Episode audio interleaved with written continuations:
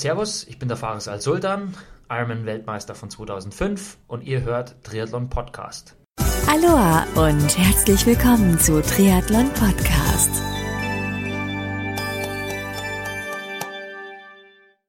Aloha und herzlich willkommen zu einer neuen Ausgabe vom Triathlon Podcast. Ich bin Marco Sommer und Triathlon Podcast wird dir mit freundlicher Unterstützung von Wechselszene Sven Hindel GmbH und Kiwami präsentiert. Das Team von Wechselszene organisiert Top-Sport-Events in Deutschland, zum Beispiel den Chiemsee Triathlon oder die Chiemgau Team Trophy. Mehr Infos zu ihren Sportevents findest du auf der Website wechselszene.com. Du kennst die Trisuits von Kiwami noch nicht? Na, dann wird's aber Zeit, denn getreu dem Motto Sehen, Fühlen, Fachsimpeln und Anprobieren kannst du dir bei den Kiwami Stützpunkthändlern die Trisuits anziehen und gegebenenfalls gleich kaufen. Die Adressen der Kiwami Stützpunkthändler findest du unter www.kiwami-deutschland.de. Mein heutiger Gast kommt aus Österreich, ist ehemaliger Radrennfahrer, heute aktiver Triathlet, der zudem seit Jahren den Triaguide rausbringt und über seine Website triaguide.com über den Triathlonsport, Rennen, Produkte und Co. berichtet wann und wie es bei ihm mit dem Triathlonsport losging, wie er auf die Idee zum Triaguide gekommen ist, wie viel Arbeit hinter einer Rennberichterstattung, zum Beispiel der Challenge Rot steckt und welche Ziele er sich für die Saison 2017 gesteckt hat. Über diese und viele, viele andere Themen spreche ich mit meinem heutigen Gast, Andreas Wünscher. Viel Spaß beim folgenden Interview.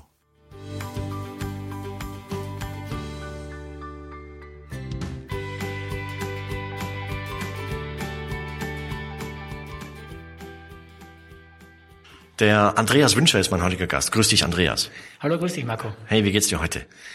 Es geht sehr gut. Die zweite Messetag, ein bisschen genau. geschlaucht schon, aber Gespräche mit dir sind immer sehr angenehm und lustig, also freue ich mich schon sehr drauf. Warte mal ab, die mündliche Prüfung kommt gleich, du. nee, für euch da draußen, wir treffen uns im Rahmen der ISPO 2017 in München. Wie, wie hat's dir bislang auf der ISPO gefallen? Die ISPO gefällt mir eigentlich immer sehr gut. Mhm. Es ist eine sehr große Messe, allerdings ja. auch in München sehr gut beheimatet. Man muss sagen, verkehrstechnisch sehr gut angebunden, mhm. äh, relativ stressfreie Anreise und äh, ja, entspannte Leute. Man trifft sehr viele äh, neue Menschen, man trifft interessante Firmen, mhm. gute Gespräche. Also ISPO ist sicherlich meine favorisierte Messe im Jahr. Cool, super. Jetzt reden wir aber nicht über die ISPO, sondern wir reden über dich, deinen Weg in den Triathlon. Aber ich hätte, bevor wir da reingehen, hätte ich so gesagt, so für die Hörer da draußen, um dich besser zu kennenzulernen. Wo bist du aufgewachsen und warst du als Kind damals schon sportlich? So meine Eingangsfrage. Äh, geboren und aufgewachsen bin ich in Graz, beziehungsweise in der Nähe von Graz. Ich bin mit zwei Jahren auf den, an den Fuß des wunderschönen Schöckels, der Grad, den Grazer Hausberg gezogen und bin dort sehr naturnah aufgewachsen, was natürlich dann auch meinen Bewegungsdrang äh, gefördert hat. Es hat begonnen, habe ich schon mit sechs Jahren auch BMX-Rennen zu, zu fahren. Echt? Wow. Äh, wo mein Vater mich ein bisschen so inspiriert hat, beziehungsweise mein Vater war schon immer Radsportler und das war halt schon mal das Erste, was man was man machen konnte mit sechs Jahren, wo man sich halt dann hingestellt hat. Es war aber natürlich der Spaß komplett im, im Vordergrund. Cool. Hat auch noch ein paar Auftritten sich wieder dann ein bisschen gelegt, dieses BMX-Fieber, und ging es eben weiter. Skifahren? Jahren. Nein, Skifahren ist etwas, ähm, ja, das. Echt nicht? Nein. Hätte ich sofort mit Österreich verbunden, Skifahren. Ja, aber zwei unabhängig voneinander montierte Sportgeräte auf meinen Beinen. Äh, Und ähm, Skispringen auch nicht? Skispringen auch nicht. Also wie gesagt, alles was größer ist als ein Eislaufschuh äh, im Wintersport mhm. ist durchaus gefährlich für den Mitmenschen. Ich habe gerade parallel nachgedacht. Ich glaube, ja genau, du bist der erste Interviewgast aus Österreich. Gratulation. Dankeschön. Das ist schon mal ein das Titel, der, den, genau, das ist ein Titel, den kann ich schon mal keiner mehr nehmen. wie wie ging es dann weiter? Ich meine, du hast gerade eben gesagt, so BMX-Fieber ein bisschen. Wann hast du überhaupt zum allerersten Mal von Triathlon gehört? Naja, es, es kam so, dass ich mit zehn Jahren sind wir dann äh, wieder näher an Graz rangezogen, ein bisschen mhm. von der Natur weg. Dann mhm. kam das übliche Fußball mhm. mit äh, Prädikat Talent auch überschaubar bisschen besser als im Wintersport, aber für den Cristiano, Cristiano Ronaldo hat es nicht gereicht. Und so habe ich drei, vier Jahre Fußball gespielt und aber parallel habe ich äh, immer schon auch vom Radsport geträumt. Mein Vater hat damals sehr ambitioniert diesen Sport betrieben. Ja. Und da bekommst du das halt auch mit. Und äh, mit 13 Jahren habe ich dann meinen Vater drangsaliert, dass er mir ein Rennrad kauft. Und cool. dann habe ich eben begonnen, mit 14 Jahren meine ersten Nachwuchsrennen zu fahren und bin in den Radsport gekommen. Und der Radsport war eigentlich immer meine, meine große Liebe, mhm. lange Zeit. Und den habe ich auch betrieben, bis ich 26 Jahre alt war. Wow. Bin dort auch äh, in Amateurniveau äh, beziehungsweise Elite-Niveau ein, ein, paar Jahre gefahren, auch wow. internationale Rennen.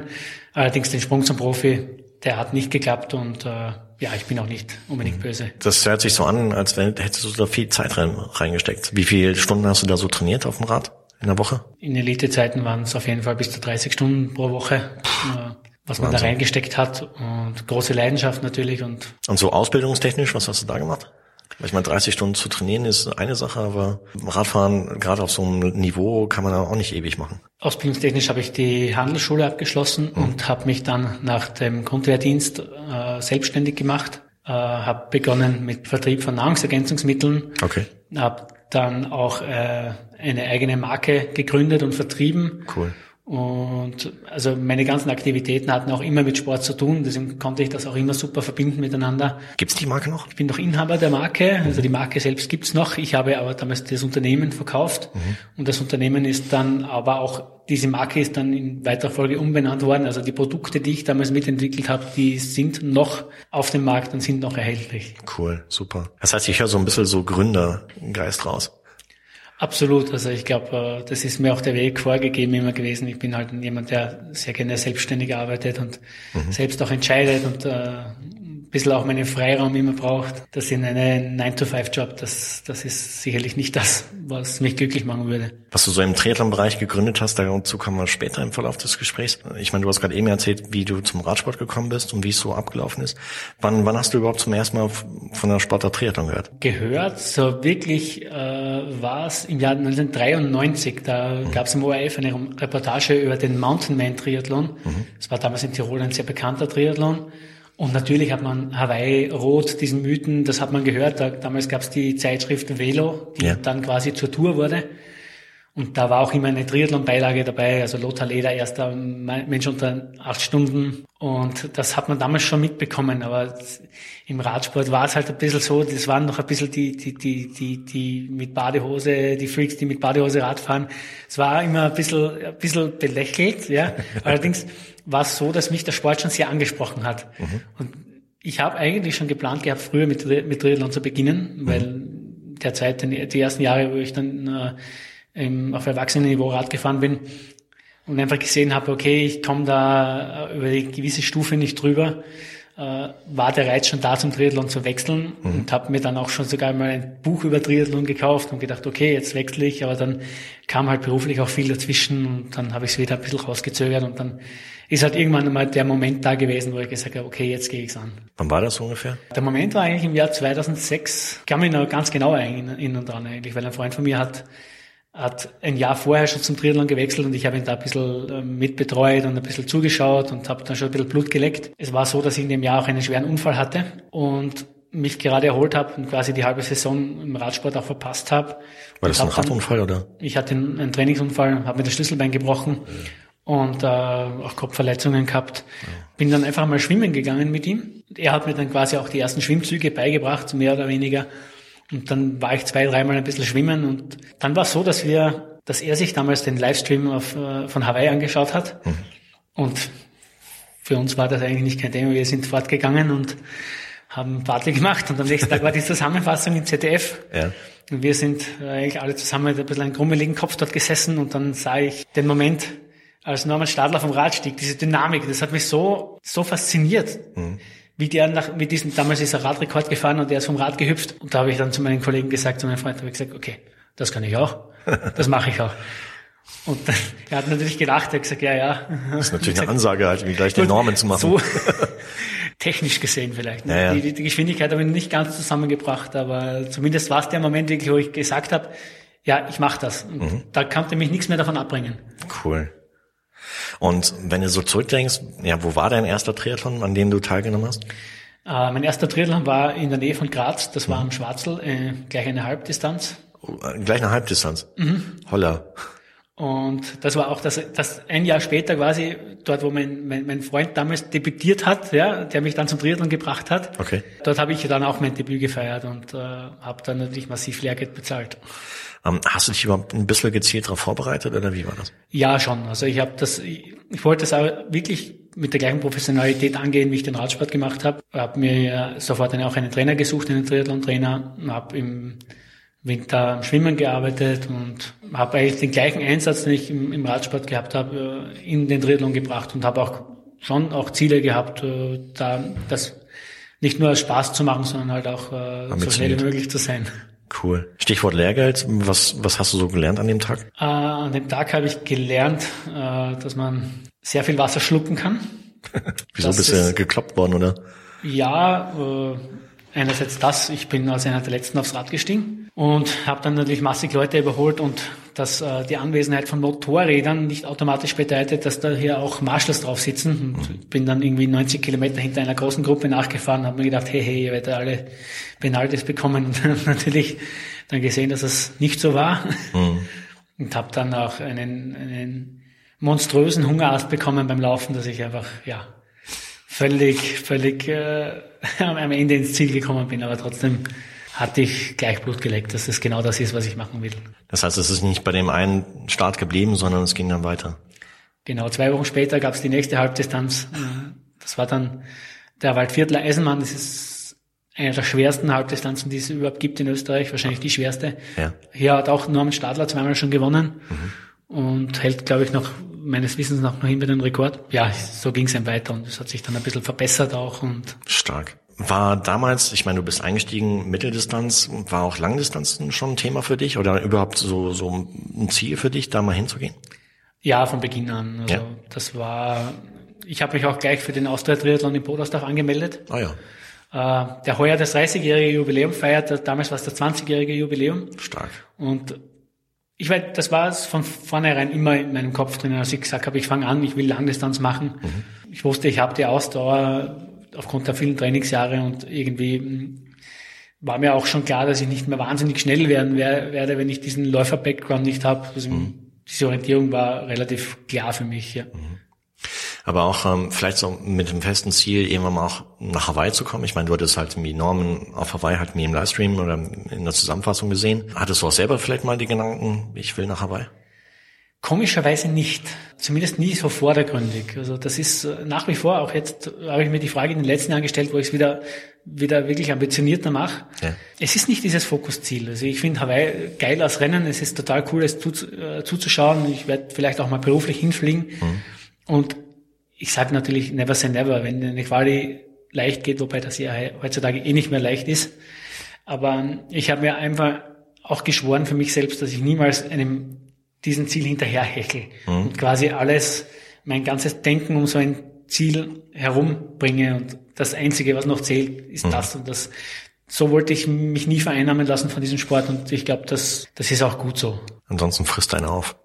Ja, dadurch, dass ich auch beruflich in diesem Sport bin, nimmt er so einen Stellenwert ein in meinem Leben, das ja gut ist, ich liebe ihn, ja. ja. Aber man muss dann trotzdem aufpassen, dass man nicht komplett die Kontrolle verliert und das ist, äh, das habe ich mir eigentlich von Anfang an immer gesagt und das, so lebe ich das auch. Ganz blöde Frage. Warum überhaupt Triathlon? Was, was gefällt dir so an einem Sportart Triathlon? Es ist eine, eine Outdoor-Sportart. Ich habe aufgrund meines Backgrounds als Radfahrer einfach gesehen, wie wunderschön einfach Outdoor-Sport ist. Du hast Abwechslung dabei, du trainierst deinen ganzen Körper und du kannst immer was verbessern. Es mhm. ist nicht so, dass du irgendwie jemals einen, einen Plafond erreichst.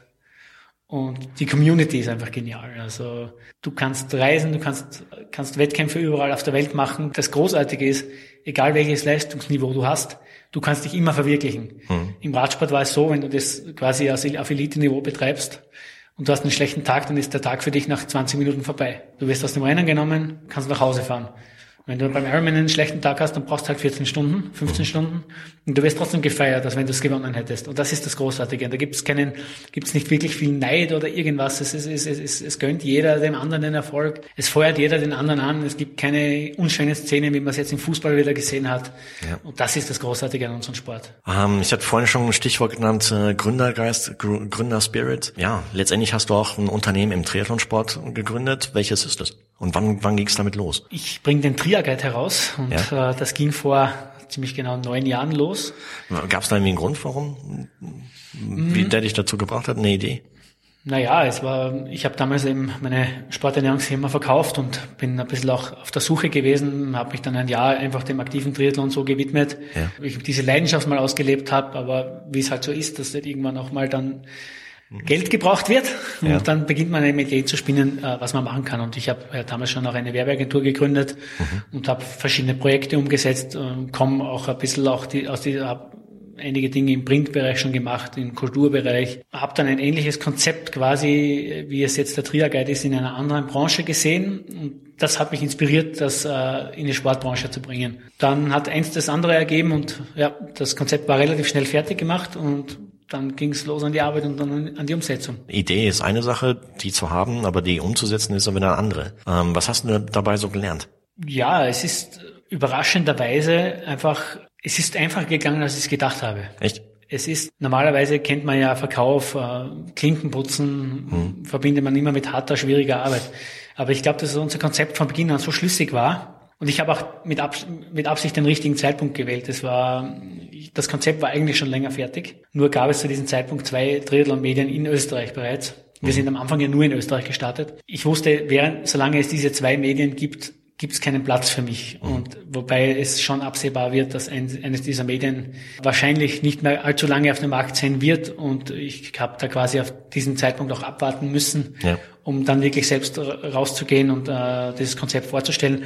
Und ich bin Gott sei Dank dann offene Türen eingerannt. Ich glaube, das war auch diese Zeit, wo diese Triathlon- Triathlon-Medien sich generell einfach durchgesetzt haben, wo Triathlon wirklich dieser Boom war. Das war so Ende, Ende 2008, 2009, wo das dann noch mehr massentauglich wurde alles und da habe ich offenbar den richtigen Zeitpunkt und das richtige Konzept erwischt. Stichwort Konzept. Wie sieht das konkret aus? Wie kann man sich das vorstellen? Für Ja. Leute, die den Trier Guide jetzt noch nicht kennen? Bei uns war es die Verbindung von Print und Online. Wir Okay. wollten immer multimedial sein, Print, Online und TV.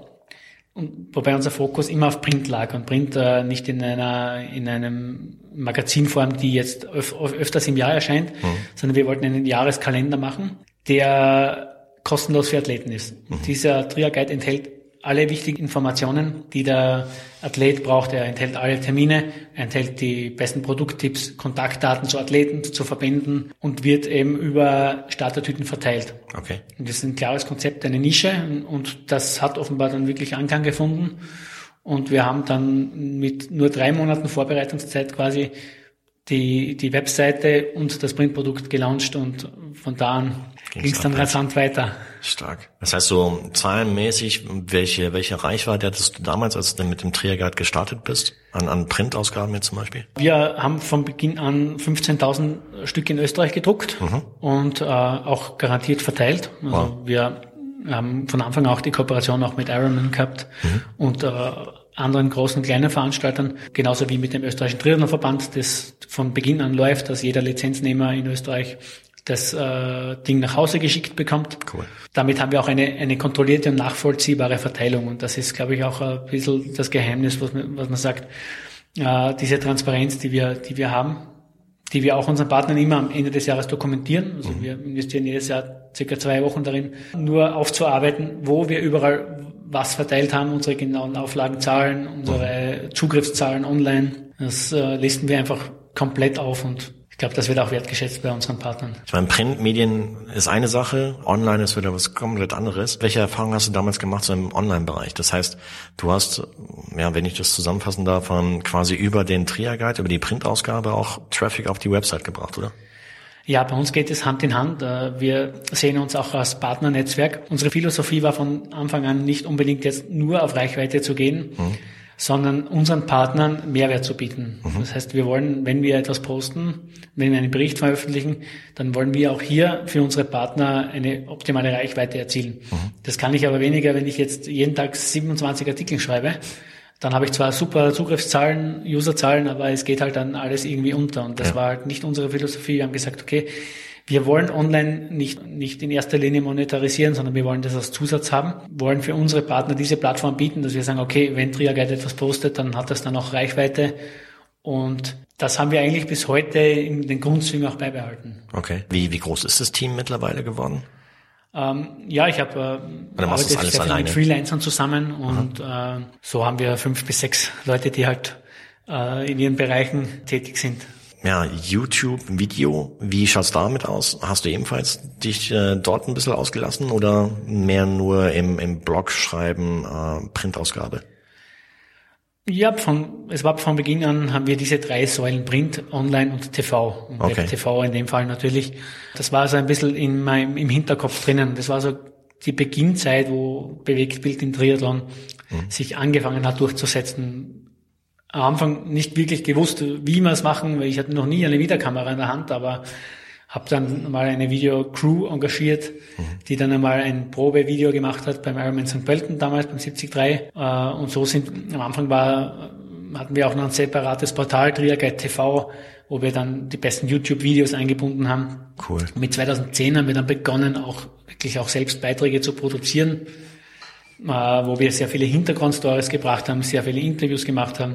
Und dadurch hat sich dann auch unser YouTube-Kanal erweitert und unsere Followerschaft, die wir auf YouTube haben. Im Jahr darauf sind dann auch äh, Eventberichte dazugekommen. Dann habe ich nicht nur zum ersten Mal eine Kamera in die Hand genommen, sondern zum ersten Mal auch einen Rücksitz eines Motorrads betreten. Wow. Und ja, das ist einfach, ich wurde ins kalte Wasser geworfen, aber habe mich dort wohl gefühlt, sagen wir es einmal so. Also als Hausnummer für die Hörer von Triathlon Podcast, um einfach mal einen Eindruck zu bekommen, ähm, wie viel Arbeit steckt dahinter?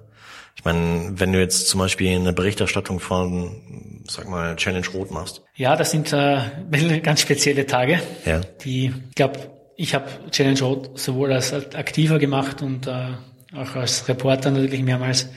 Als Aktiver war es mit Abstand das Einfachste. Das kann ich mir vorstellen. Ja, du hast genauso Tagwache wie die, wie die Sportler, drei bis vier in der Früh. Dann äh, fährst du, packst du deine sieben Sachen zusammen, du hast natürlich einen dicken Rucksack mit Laptop, mit Kameras, mit Stativ, mit, mit, dem, mit dem Helm. Dann fährst du mit dem Medienbus zum Start, schaust du, dass du deinen Motorradfahrer bekommst. Wenn du Glück hast, hast du einen großen Koffer hinten drauf, wo du bequem sitzt. Wenn du Pech hast, hast du eine kleine Motocross-Maschine, wo du 180 Kilometer dann oben sitzt und dann nicht mehr weißt, wie du gehen sollst. Schon mal Schiss dabei gehabt? Ja, speziell in Rot. ich habe zwar die besten Bilder meines Lebens gemacht, aber ich glaube, die sind vom Adrenalin entstanden. Also ich hätte Schiss, muss ich sagen. Boah, gehört schon was zu. Vor allem, wenn man selbst nicht Motorrad fährt, dann ist es schon etwas Eigenes und es fährt natürlich immer ein bisschen auch Angst und Respekt mit. Klar. Aber es ist, man gewöhnt sich dran, sag ich mal. Bleiben wir bei Challenge Rot. Ich meine, beginnt ja nicht nur am Renntag, sondern schon die Tage vor, zuvor. Wie gesagt, also wie, wie viel Arbeit steckt dahinter so? Was ich halt möchte, ist, dass die, die Hörer einfach mal mitbekommen, wie viel, ja, was für ein Arsch voll Arbeit dahinter steckt, mir um entsprechende Berichterstattung, auch Blogartikel, äh, Website, ähm, äh, Videocontent rauszubringen. Viel. Man kann es in einem Wort eigentlich zusammenfassen. Es ist wirklich, solche Wochenenden sind wirklich, die prägen dich. Da bist du von in der Früh bis auf, bis am Abend, spät in die Nacht auf den Beinen. Es ist ja nicht damit gegessen, dass du an so einem Filmtag zum Beispiel dann die dritte Dame hast du hier. Okay, da wartest du auf die Pressekonferenz, hast, machst die Interviews. Inzwischen schreibst du Artikel, äh, suchst aus 5000 Fotos, äh, die zwei raus, die du in den Artikel reinbringen willst. Nebenbei sitzen noch 50 Journalistenkollegen, die das gleiche vorhaben. Klar. Natürlich willst du als Erster fertig sein, musst aber die Qualität bringen. Äh, Es ist immer eine Herausforderung und es ist auch im Pressezentrum immer dann, man merkt auch dieses eigene Rennen im Rennen. Das heißt, ähm, so der Wettstreit, wie wer bringt zum ersten, als erster die News raus, oder? Ja, aber ich eher so ein bisschen mit- auch mit einem Augenzwinkern. Also ich sage, ich schätze die Kollegen sehr und wenn man selbst da tätig ist, dann weiß man auch, wie viel Herzblut und wie viel Arbeit da drinnen steckt und was auch die anderen Redaktionen machen und das respektiert man. Also ich habe da ein sehr gutes Auskommen mit mit allen Kollegen und von meiner Seite ist auf jeden Fall immer ein Riesenrespekt da und Wird deine Arbeit, ich meine, wenn du halt so viel Zeit und Arbeit reinsteckst in so eine Berichterstattung, wird die entsprechend auch von den, von den Lesern, Hörern, Zuschauern gewürdigt? Was meinst du? Ich glaube schon. Also jetzt gehen wir einfach ins neunte, ins neunte Jahr mit Triaguide und es weitet sich aus. Wir haben immer noch große Zuwachsraten, sowohl als äh, was jetzt Zugriffszahlen, Leserzahlen angeht, als auch jetzt von der monetären Seite, die natürlich, das natürlich auch nicht unerheblich ist, dass man leben kann davon. Man merkt eine schon eine Anerkennung. Das, das gibt einen schon viel zurück. Heißt das auch, dass du viel unterwegs bist dann, viel auf Reisen? Ja, das letzte Jahr war sicherlich das größte Reisejahr von meiner Seite, weil ich sowohl als Athlet als auch als, als Redakteur natürlich sehr viel unterwegs war. Ich habe mal nachgezählt, es waren insgesamt, glaube ich, 24 Flüge im letzten Jahr. Hallo. Also die Flughäfen kenne ich jetzt mittlerweile.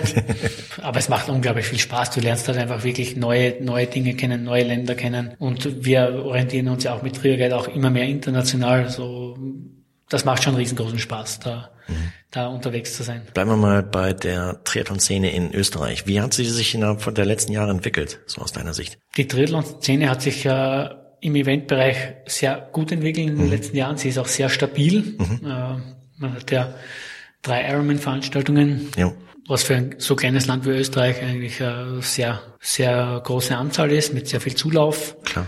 Äh, wir haben zum Beispiel mit dem Austria-Triathlon in Bodersdorf ein Triathlon-Wochenende am Ende der Saison mit zweieinhalbtausend Startern, das jetzt das 30-jährige Jubiläum feiert. Wir haben mit der Challenge Wachsee eine Challenge-Veranstaltung in Österreich. Mhm. Wir haben mit dem Trummer-Triathlon ein super Triathlon-Wochenende im Hochsommer, wo auch 1700 bis 2000 Teilnehmer, glaube ich, mittlerweile äh, auf verschiedenen Disziplinen sich messen können. Und dann sehr viele kleine Veranstaltungen, die mit Herzblut von Vereinen veranstaltet werden. Also die Szene lebt und äh, auch die Starterzahlen entwickeln sich nach wie vor nach oben. Mhm. Jetzt, wir sind bei der 40.000 Starterzahl angekommen wow. im Jahr, was für ein kleines Land wie Österreich sicherlich sehr beachtlich ist. Cool. In den letzten drei Jahren hat jeweils ein Deutscher äh, den WM-Titel auf Hawaii gewonnen. Haben diese Titelgewinne auch einen Effekt auf die Szene in Österreich gehabt?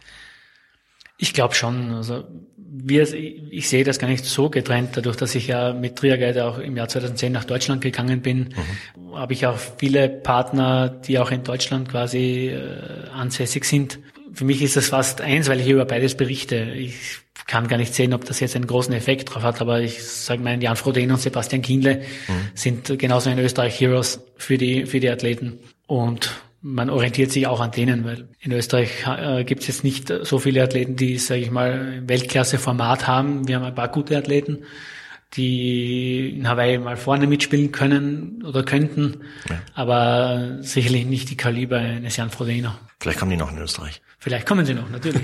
Jetzt äh, nehme ich mal an, dass du im Rahmen deiner Tätigkeit halt äh, auch bei den ganzen Veranstaltungen, bei denen du bislang gewesen bist, äh, zig Interviews geführt hast. Gibt's da Interviews, die herausstechen mit Athleten? Mm, ja, wen ich immer sehr gerne interview, ist ähm, der Andi Rehlert. Einfach Eloquenz in Person und die, das, ich glaube, das erste Interview nach seinem Weltrekord in Rot. Ja äh, habe ich damals mit ihm geführt. Das ist natürlich äh, immer gerne mit ihm zu reden, on und offline. Also cool. auch im Privatgespräch ist er immer ein sehr netter, offener Mensch. Interviews mit Faris al-Sultan haben immer einen ganz besonderen Schmackes dabei, weil er halt auch immer dann eine Ansage rauslassen kann, die er dann, die du natürlich journalistisch auch gut verwerten kannst. Das stimmt, kann ich mir gut vorstellen, ja. Und ja, Interviews mit, mit, mit Jan Frodeno, da kommst du auch sogar als Triathlon-Medien nicht so oft dazu. Mhm. Und das ist sicherlich auch immer etwas Besonderes. Was meinst du? Ich habe ich hab so einen Eindruck, dass halt die Medien sich größtenteils so immer auf das Podest, auf die Personen, die auf dem Podest beim Rennen gelandet sind, ähm, konzentrieren. Was meinst du? Ist es richtig oder falsch? Ich glaube schon, dass es richtig ist. Ah. Ähm, wobei der Triathlon ja ohnehin schon äh, sich sehr damit äh, beschäftigt, auch wirklich die Age-Gruppe nach vorne zu bringen generell. Mhm. Also wenn man sieht, die Ironman Coverage auf NBC, die auch immer wieder Geschichten erzählt. Ich glaube, das ist auch eines der, der Einzigartigkeiten in unserem Sport, dass man, dass man auch als, als Amateur und Hobbysportler unter Anführungszeichen gegen die Besten der Welt antreten kann mhm. und im gleichen Rennen ist. Und dadurch bekommst du auch als, als, als Amateurathlet immer eine gewisse Aufmerksamkeit, die du vielleicht wahrscheinlich in einer anderen Sportart gar nicht hättest. Dass man sich grundsätzlich auf die ersten drei konzentriert, finde ich auch natürlich gut, weil auch der, der Sport an sich einen Leistungsgedanken hat und äh, hier auch die Leute, die dann am besten sind, auch dementsprechend honoriert gehören, meiner ja. Meinung nach. Und das sind dann auch im Endeffekt die Leute, zu denen man aufschaut, weil wenn die Kamera beim Hawaii, äh, beim Hawaii-Rennen 2006 nicht auf Norman Stadler gewesen wäre und ich gesehen hätte, wie dynamisch der vom Rad springt, dann hätte ich niemals mit diesem Sport begonnen. Ich glaube, das sind auch die Bilder, die dann auch andere inspirieren, das dann nachzumachen. Meine ganz andere Frage, und zwar, welchen Eindruck hast du? Ich meine, du triffst jedes Jahr halt äh, Triathlon-Profis im Rahmen der Veranstaltung. Hast du den Eindruck, dass die vom Sport richtig gut leben können? Ich glaube schon, dass die, also die Elite des Sports kann sehr gut davon leben, glaube mhm. ich. Ähm, es ist auch viel professioneller geworden, muss ich sagen. Du hast als Athlet nur wenige Jahre, wo du wirklich Geld verdienen kannst. Und im Vergleich zu Fußball oder, oder anderen Sportarten ist das noch immer in einem Bereich, der unterhalb der Wahrnehmungsgrenze ist. Aber ich denke schon, dass man äh, mit diesem Sport, wenn man an der Weltspitze ist, sehr, sehr gut leben kann. Mhm. Im Gegensatz vielleicht zu anderen olympischen Sportarten, wo du Olympiasieger sein kannst und trotzdem noch auf das Geld der Bundeswehr angewiesen bist, damit du noch irgendwie über die Runden kommst. Das ist traurig. Ja. Aber der große Vorteil in unserer Sportart ist, dass hier auch eine Industrie dahinter steht. Wie auch vorher schon erwähnt, diese, diese Dynamik Elite-Sport, Age-Group-Sport in einem Rennen zusammen. Die Amateurathleten und Hobby-Sportler können dasselbe Material fahren, dasselbe Material kaufen, mhm. wollen das auch, ja. Und dadurch lebt auch eine Industrie davon. Und das ist auch der Grund, warum dann Sportler sicherlich, wenn sie sich gut vermarkten können, äh, davon auch gut leben können. Müssen sie auch, weil andererseits das Preisgeldgefüge im Profisport bei weitem nicht das ist, äh, wo es eigentlich hingehört. Das heißt, deiner Meinung nach sollten eigentlich die Preisgelder nach oben geschraubt werden? Sollte meiner Meinung nach schon der Fall sein, ja, weil hm. äh, gerade im Triathlonsport kannst du nicht unendlich viele Wettkämpfe machen hm. und mh, überbezahlt äh, ist die Leistung hier auf keinen Fall. Dann hält sich ja irgendwie sehr konstant immer das Thema ähm, Windschatten in den Medien. Ähm, wie denkst du selber über das Thema? Ich, ich, ich sage es jetzt mal aus meiner Athletensicht, da ich ja vom Radfahren komme, bin ich natürlich ein äh, relativ guter Radfahrer im Vergleich jetzt zu meinen äh, Schwimm- und Lauffähigkeiten. Habe das eigentlich von Anfang auch mitbekommen, diese Thematik, die immer herrscht. Ne? Und es ist ein schwieriger Zugang, wie man das, wie man das am besten handeln kann. Ich sag, die Law and Order Politik ist immer noch die beste. Also man, man muss es einfach gut kontrollieren und man muss es auch gut ahnden. Mhm. Aber der Veranstalter hat auch äh, Rahmenbedingungen zu schaffen dafür, dass das Rennen so fair wie möglich abgeht. Und da ist leider die Tendenz in den letzten Jahren äh, in eine negative Richtung. Aber nicht durchgehend. Also ich sag mal, zum Beispiel in Rot macht man es sehr gut. In mhm. Rot hat man diesen, geht man den Weg erstens mit den Wellenstarts, den ich für sehr sinnvoll halte. Mhm. Und äh, man schafft es dort, auch wenn die Voraussetzungen mit 92 Kilometern nicht gut sind, man schafft es trotzdem 5000 Athleten halbwegs fair rüberzubringen. Ich sage nicht, dass es komplett fair runtergeht, das wird nie funktionieren, aber man schafft es, ein Bewusstsein zu schaffen und das Rennen so fair wie möglich gestaltet. Und ich glaube, dass es niemand, niemanden stört, wenn der Abstand vielleicht mal sieben oder acht Meter beträgt, weil es einfach sich nicht anders lösen lässt. Aber wenn man weiß, es ist eine grundsätzliche Fairness da, eine Fairness-Gedanke da, wenn ich auch weiß, ich habe einen zusätzlichen Kilometer zu laufen, wie das jetzt seit, seit drei Jahren, glaube ich, in Rot der Fall ist, mhm dann schreckt das schon ab und es macht Spaß und es, ist, es freut mich auch zu sehen, dass auch äh, Veranstalter sich hier Gedanken machen. Auf der anderen Seite ähm, gibt es dann diese Tendenz, diese Rolling Starts zu machen, die meiner Meinung nach dem das Ganze noch verschlimmern. Zumindest auf der Halbdistanz habe ich die Erfahrung gemacht, dass das einfach gegenüber dem Wellenstart eine unglaubliche Verschlechterung war. Inwiefern? Weil du einfach mehr Leute gleichzeitig aus dem Wasser bringst. Wenn du einen Wellenstart machst, wo du, der sich quasi über eine Stunde dahin zieht, mhm. hast du natürlich nicht so viele Leute gleichzeitig auf der Strecke. Und wenn du sie gleichzeitig auf der Strecke hast, ist es, sind sie vom Niveau her durchgemischt, weil sie altersklassenmäßig gemischt sind. Mhm. Wenn ich jetzt hier beim Rolling Start Leute reinlasse und die, die ganze Meute ist binnen 15 Minuten im Wasser, noch dazu kommen sie dann mit einem ähnlichen Schwimmniveau aus dem Wasser. Das heißt, die Pakete, die sind, die ähnlich schwimmen, werden dann wahrscheinlich auch ähnlich Radfahren. Und dadurch, dadurch entwickeln sich die Gruppendynamiken viel mehr. Das heißt, es ist fast noch schlechter, als es beim Massenstart war, weil sich dann im Laufe des Rennens noch mehr zusammenschiebt, wo sich beim Massenstart dann teilweise auseinandergezogen hat. Also ich finde, der, der Rolling Start, äh, er mag auch Vorteile haben für, für schwache Schwimmer, aber ich glaube, dass er in puncto Fairness keine, keine gute Alternative ist. Jetzt haben im Verlauf der letzten Jahre halt so Social-Media-Kanäle immer mehr zugenommen. Ähm, wie wichtig ist, sind Social-Media-Kanäle jetzt für Triaguide? Sehr wichtig. Ja? Wir hatten das Glück, dass wir von Anfang an auf Facebook auch gesetzt haben. Das hat sich jetzt, ist, stellt sich jetzt eigentlich für uns heraus, dass es Gold wert war, da von mhm. Anfang an drauf zu setzen da wir eine organische Reichweite generiert haben. Wir haben jetzt mittlerweile circa 8000 äh, wirklich organisch gewachsene Fans. Cool. Haben da niemals irgendwie viel Geld in die Hand genommen, um hier äh, astronomische Zahlen zu erreichen.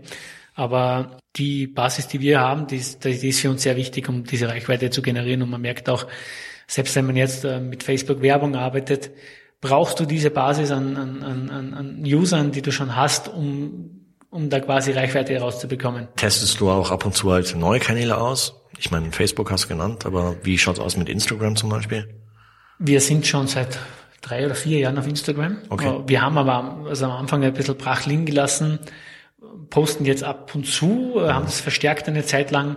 es ist ein, ein netter Kanal, um einfach Fotoeindrücke zu sammeln. Ich bin privat auch gerne auf Instagram und recht viel auf Instagram. Allerdings, um jetzt wirklich Reichweite zu generieren, ist Instagram sicherlich nicht das Richtige. Es ist ein Imageprodukt, um ein bisschen zu zeigen, wo man ist und äh, wie macht, schön unsere Sportart ist. Mhm.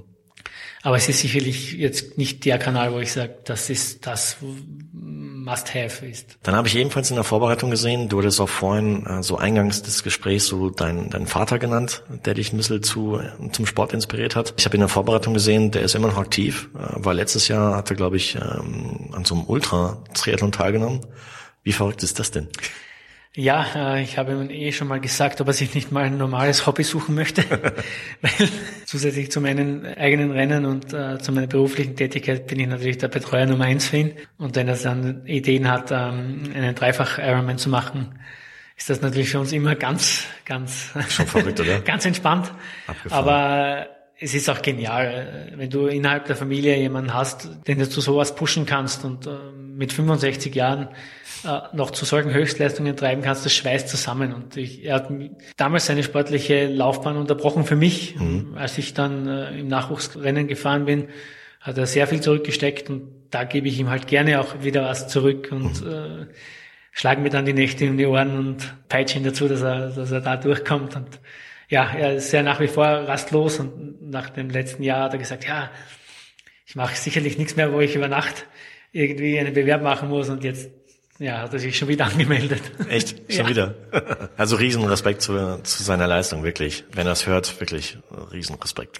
Hast du vielleicht sowas ähnliches vor in der Zukunft? Mal so Ultra-Triathlon zu machen? Mm. Würde ich sowas reizen? Nein, naja. Mit 65? Ich könnte mir, ich könnte mir noch vorstellen, einen Doppelten zu machen. Das ist noch in, sage ich mal, innerhalb von 24 Stunden machbar alles, was länger dauert, jetzt ist der, ist der Reiz noch nicht da. Gibt es irgendwie sonst noch irgendwie so Wunschrennen, die du gerne machen würdest? Ja, ich mal Rennen in Amerika, das verwirkliche ich heuer. Ja. Also ich starte jetzt bei der 73 WM in Chattanooga. Cool. Dann ist dieser Kontinent auch mal, zumindest sportlich für mich mal, erreicht. Gratulation zur Quali überhaupt. Danke. Und grundsätzlich sind es auch die, mittlerweile ist es auch die Halbdistanz, die mich persönlich mehr reizt und ich, weil ich einfach mehr Rennen machen kann. Ich starte gerne bei vielen Rennen. Es dauert einfach nicht so lange, um sich zu erholen davon wie von einer Langdistanz. wie, wie schaut dein Rennkalender 2017 aus? Ich habe äh, ja zwei Rennen, die schon mal fixiert sind. Das ja. ist der, die Challenge Championships in Samorin Anfang, okay. Anfang Juni Aha. und eben die 73 WM in Chattanooga. Jo. Diese zwei Rennen sind schon mal fixiert und dann möchte ich noch einige kleine, kürzere Triathlons machen und der Rest ist noch ein bisschen offen, aber im letzten Jahr waren es, glaube ich, so 12, 13 Rennen, die ich gemacht habe. Echt? Und so viel wird es heuer vielleicht nicht werden, weil die Saison war schon sehr, sehr anstrengend dann neben der, der ganzen beruflichen Tätigkeit. Klar. Und du hast von den 12, 13 Rennen ebenfalls noch parallel berichtet oder wie ist es? Ja, genau. Also wir haben, sind da mit einem Team quasi dort und ja. Dann hast du einen Fotografen vor Ort, der dann auch Bericht erstattet. Cool. Vorfeld kann ich selbst natürlich ein bisschen was machen. Manchmal ist es so, dass ich dann Vormittag vielleicht, äh, dass dann verschiedene Rennen sind. Wenn vorher ein Elite-Rennen ist, zum Beispiel eine Staatsmeisterschaftsentscheidung, dann gibt's am Abend noch einen Sprint-Triathlon und dann mhm. sieht man sich schnell um und stellt sich hin. Und da bin ich ja auch sehr spontan manchmal.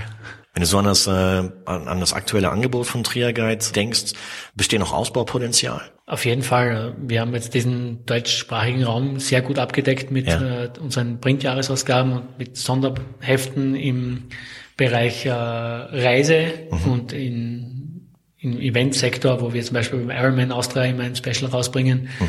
Also der Printbereich äh, entwickelt sich bei uns positiv noch entgegen der Tendenz, der allgemeinen Tendenz, wenn man sagt, Print entwickelt sich rückläufig, das kann ich absolut nicht bestätigen. Mhm. Wir haben sogar im letzten Jahr eben mit dem Travel-Heft sogar noch eine zusätzliche Ausgabe rausgebracht. Cool. Und äh, halten jetzt mittlerweile bei insgesamt fünf Printprodukten im Jahr, Printausgaben im Jahr. Wow. Entwickeln tun wir uns sicherlich auch in die mehr in die internationale Richtung. So haben wir im letzten Jahr im Mai gleichzeitig mit unseren Jahresausgaben und uns, dem Relaunch unserer Webseite auch eine englischsprachige Seite dazu gelauncht, wo wir äh, englischsprachige Triathlon-News drinnen haben. Das wird sich sicherlich über den im Laufe der nächsten Jahre noch weiter ausbauen. Das ist mhm. noch ein Projekt, das im Anfangsstadion ist und noch äh, sicherlich großes Wachstumspotenzial hat. Wo siehst du so die, die Medienlandschaft in Zukunft? Willst du da so eine Art Verdrängungswettbewerb geben, ein bisschen? Ich glaube einfach, dass sich Qualität durchsetzen wird und mhm. dass halt Medien, die, die teilweise nicht mit der Zeit gehen, dann auf der Strecke bleiben werden müssen. Welche Hobbys hat der Andi Wünscher neben dem ganzen Sport, wenn er noch Zeit dazu hat? Ja, ich, ich versuche alles, was ich, also vieles, was ich mache, halt schaue, mit Sport zu verbinden mhm. und versuche auch ein bisschen jetzt auch den, meinen, äh, meinen Horizont zu erweitern und äh, einfach mal auch über diesen Tellerrand hinauszuschauen und äh, mal einfach mal so auf den Berg zu gehen, ohne eine, eine, eine Stoppuhr und einfach auch das Leben ein bisschen zu genießen. Und das ist sicherlich ganz wichtig, dass man das Aber nicht vergisst. Fällt es dir schwer, man, in manchen Momenten einfach mal nicht an Triathlon zu denken? Ich lerne es, ja. Also es ist mir durchaus auch äh, bewusst geworden in der letzten Zeit, dass das, dass das auch dadurch, dass ich das aktiv sehr ambitioniert betreibe, mhm. da sehr viel auf der Strecke bleibt. Mhm. Und äh, ich glaube, dass wenn einem das einmal bewusst ist, dann sucht man automatisch auch neue Dinge mhm. und die passieren dann auch. Ja. Und das ist bei mir jetzt auch gerade so äh, so eine Phase, wo ich mir auch wieder abseits des Triathlons neue Dinge suche und ein bisschen aus dieser Schublade rauskomme. Das, was nicht heißt, dass ich jetzt weniger Leidenschaft dafür habe. Wie war es jetzt für dich, diesmal mal auf der anderen Seite des Mikrofons zu sitzen? Na, absolut entspannt. Wenn man einen professionellen äh, Interviewpartner hat, dann ist Schön. das ein, ein, ein sehr gutes Gespräch. Und wir hatten ja schon mal das Vergnügen im Live-Talk vor, ja, genau. vor einem Jahr. Das hat auch Riesenspaß gemacht. Und Prima, hey, Andi, dann bedanke ich mich ganz, ganz herzlich für die Zeit, die du heute genommen hast, hier auf der ISPO. Vielen Dank auch. Wünsche dir eine tolle Zeit noch hier in München und ähm, bin gespannt, was die, die Leser von triaguide.com in, äh, innerhalb der nächsten Tage so von der ISPO so an Berichten lesen dürfen. Das heißt, für, für weiterführende Informationen einfach unter triaguide.com schauen. Gibt es noch weitere Kanäle? Unseren Facebook-Kanal, Facebook slash Triaguide und YouTube-Kanal. Ja, ich glaube, man findet uns im Internet. Ja, auf jeden Fall triaguide.com checken und schaut's euch an, sowohl in Deutsch als auch in Englisch. Und ja, mir hat's riesig Spaß gemacht. Ich äh, wünsche dir für die Saison 2017 und darüber hinaus alles, alles Gute. Bleib gesund. Das ist wirklich Basis von allem. Trainier weiterhin fleißig, dass das, äh, dass die 73 WM richtig schön läuft. Ich versuch's. Grüß deinen Vater und äh, ja, richte ihm aus, dass ich ihm ganz, ganz fest die Daumen drücke für seinen Ultra. Dankeschön. Und äh, bin gespannt, wie sich Triaguide innerhalb der nächsten Jahre weiterentwickeln wird. Und äh, ich würde vorschlagen, wir machen einfach mal ein Follow-up, so in vielleicht in drei Jahren, um dann zu sehen, wo, wo ihr dann steht. Sehr gerne. Cool, super. Also vielen, vielen Dank und habt eine geile Zeit. Danke. Ciao. Andreas Wünscher von triaguide.com war mein heutiger Gast. Schau einfach auf seiner Website triaguide.com vorbei und erfahre dort mehr über den Triathlonsport, Szene-News, Produkttests und vieles, vieles mehr. Dieses Interview wurde dir mit freundlicher Unterstützung von Kiwami und Wechselszene Sven Hindel GmbH präsentiert. Wenn du mehr über Kiwami und ihre Trisuits erfahren willst, dann geh auf die Website kiwami-deutschland.de und schau bei einem der zahlreichen aufgezählten Stützpunkthändler vorbei. Und wenn du mehr über Wechselszene und ihre Events erfahren möchtest, dann besuch die Website wechselszene.com. Hat dir das Interview mit Andreas gefallen? Wenn ja, dann freue ich mich sehr über deinen Kommentar auf meiner Website triathlon-podcast.de und wenn du mir in Zukunft auf Instagram folgst. Und selbstverständlich freue ich mich natürlich auch darüber, wenn du bei der nächsten Ausgabe von Triathlon Podcast wieder mit dabei bist. Also, bis dahin bleib sportlich, dein Marco.